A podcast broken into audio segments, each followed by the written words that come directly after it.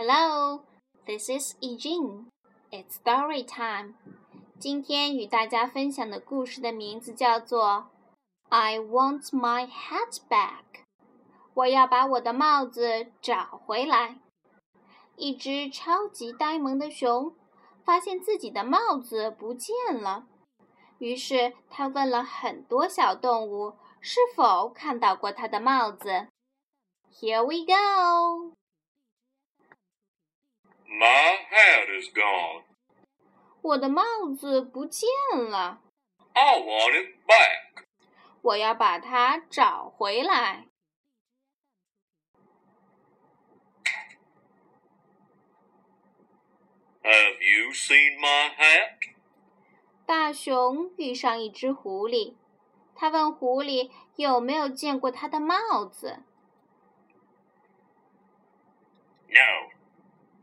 I haven't seen your hat.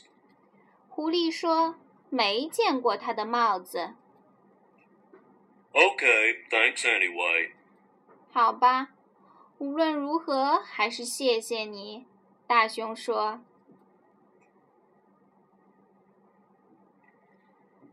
Have you seen my hat?：“ 大熊遇上一只青蛙，他问青蛙有没有见过他的帽子。 No.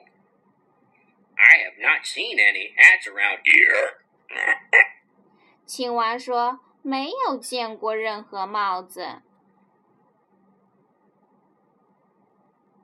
okay. Thank you anyway. 好吧，无论如何还是谢谢你。”大熊说。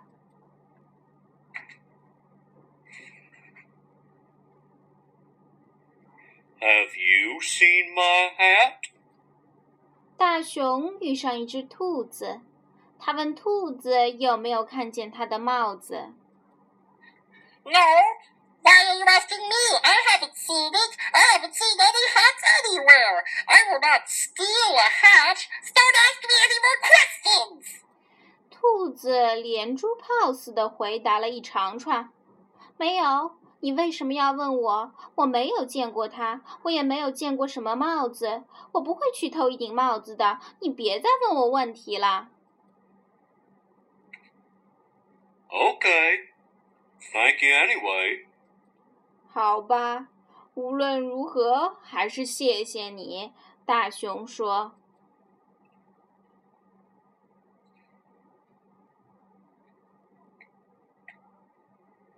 Have you seen my hat? 大熊遇上一只乌龟，他问乌龟有没有见过他的帽子。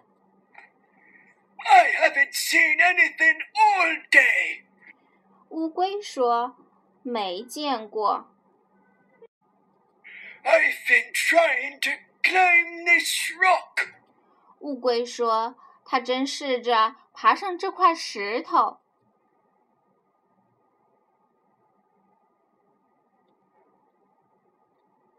Would you like me to lift you on top of it?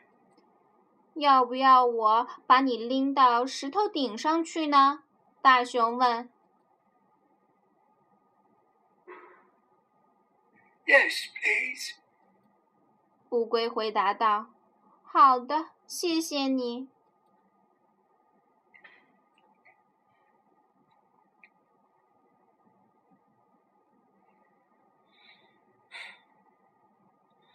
Have you seen my hat?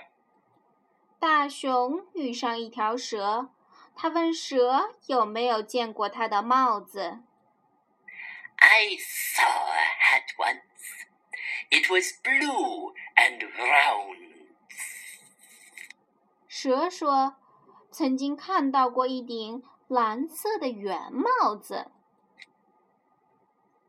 My hat doesn't look like that. Thank you anyway. 我的帽子不是那样的。无论如何，还是谢谢你。”大熊说。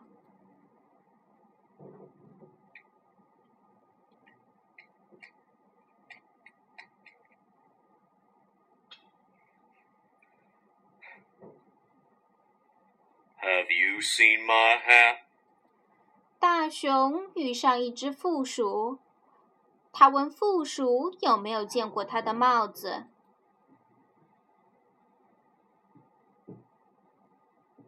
What's a hat? 负鼠反问大熊：“帽子是什么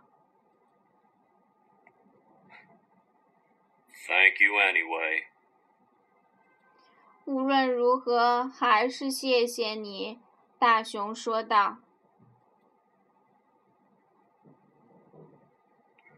Nobody has seen my hat. 没人见过我的帽子。 What if I never see it again? 如果我再也见不到我的帽子了， What if nobody ever finds it?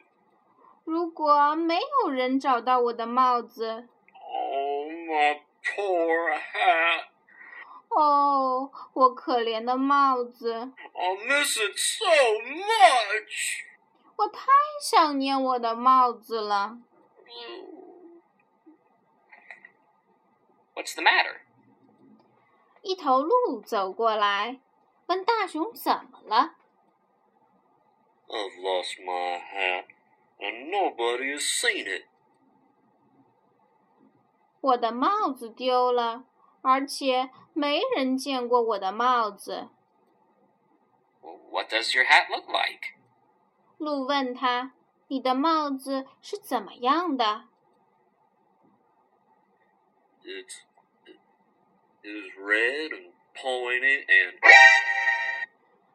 大熊说：“是一顶红红的、尖尖的。I have seen my hat. 我见过我的帽子。”大熊一屁股坐了起来。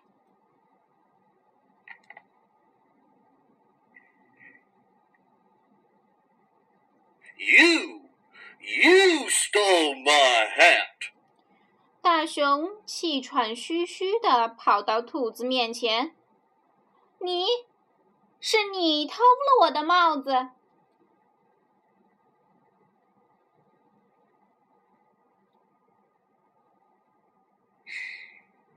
I love my hat. 我爱我的帽子。 Excuse me? Have you seen a rabbit wearing a hat? 一只松鼠走过来，问大熊：“请问你有没有见到过一只戴着帽子的兔子 No. Why are you asking me?